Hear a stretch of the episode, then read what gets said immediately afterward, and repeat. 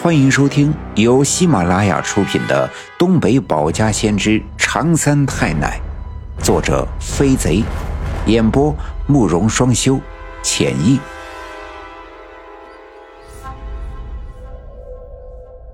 第三百零三章：三千年轮回大涅槃，不可为天命终如此。我爸爸一听。本集已经播讲完毕，感谢您的收听。欲知后事如何，且听下回分解。那是李文学的魂魄，刚才，刚才那场火烧死的，就应该是李文学。我爸爸越听越惊讶，可，可到底是谁把李文学烧死的？这到底是咋回事儿？我擦了擦脸上的眼泪，说道：“李文学是自杀的。这几天我就看到李文学在土沟里捡树枝，捡了一大堆。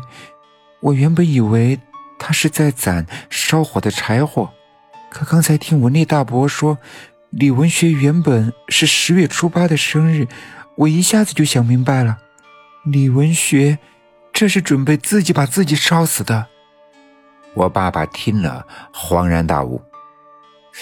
你是说，李文学想自杀，凑足那四个十月初八的，这样那些妖邪就不会害白小娟了？我点了点头。是啊，我也是一下子就想明白了。他在柳树沟门口抢我的项圈，原本是想抢上面的饮水桶，阻止我在柳树沟栽种血蛇藤，这样王革命就会继续聚集阴气。破解四方煞的封印，就不用去杀第四个十月初八的人。这是他在保护白小娟但没想到我提前把饮水桶摘下来了。后来他看事情失败，就想办法杀我。咱们家的房子着火，就是他放的。不过幸亏我的前世现身救了咱们。那天闪着金光的那个，是你的前世。尽管爸爸对这些神仙鬼怪的事见的也不少了，但听我说那是我的前世，也感到十分的惊讶。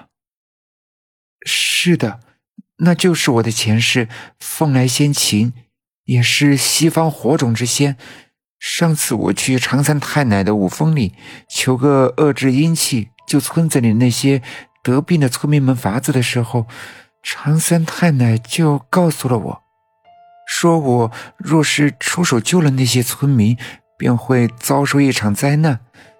当晚一定是房子坍塌下来的时候砸中了我的肉身，这才使我的前世现身，救大家于危难之中。听到这些，不仅我爸、我妈也听得傻了眼。他们从没想到，原来这一切就是冲着我的命来的。我一直纳闷的是。到底是谁把这四方煞的事情告诉李文学？不然他也不会知道这些东西，而且做出这么极端的事。我就一直怀疑，这两天突然跟他走的那么近的白胜利，前半夜我就偷偷在他们的屋子后面，想看看到底是咋回事，却被李文学发现了，所以他才掐住我的脖子，想借机会掐死我。要不是你们来得及时，估计现在我我已经死了。我感觉一阵口渴袭来，浑身上下一阵燥热。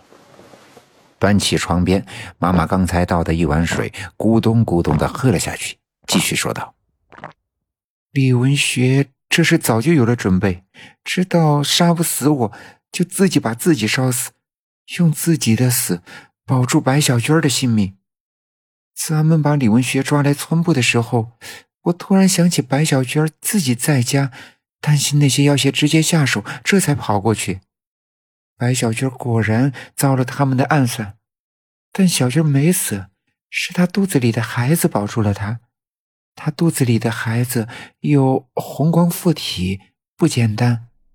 也正是小娟这次差点被那些妖邪得手，才让李文学铁了自杀的心。因为他心里清楚，拖得越久，对他们越不利。那些妖邪是不会罢手的。况且小娟又即将生产，这个时候怎么能出任何差错呢？所以他才点了一把火把自己烧死。其实这事是他最后的办法。听我这么一说，我爸爸和妈妈也沉默了。其实李文学在村里这么多年，一直口碑不错，尤其是在他犯疯之前，无论是长相、身高还是为人处事，都是让大家伙最欣赏的。即便是他发疯的这些年，也只是自顾自的南山北坡的来回走，也从来不打人骂人，不骚扰村民的正常生活。原以为跟白小军结婚了，好日子也就来了，却没想到他们两口子居然都是十月初八的生日，被四方煞镇压的妖邪盯上。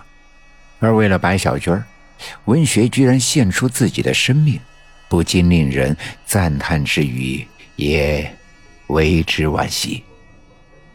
哎，那李文学也是十月初八的。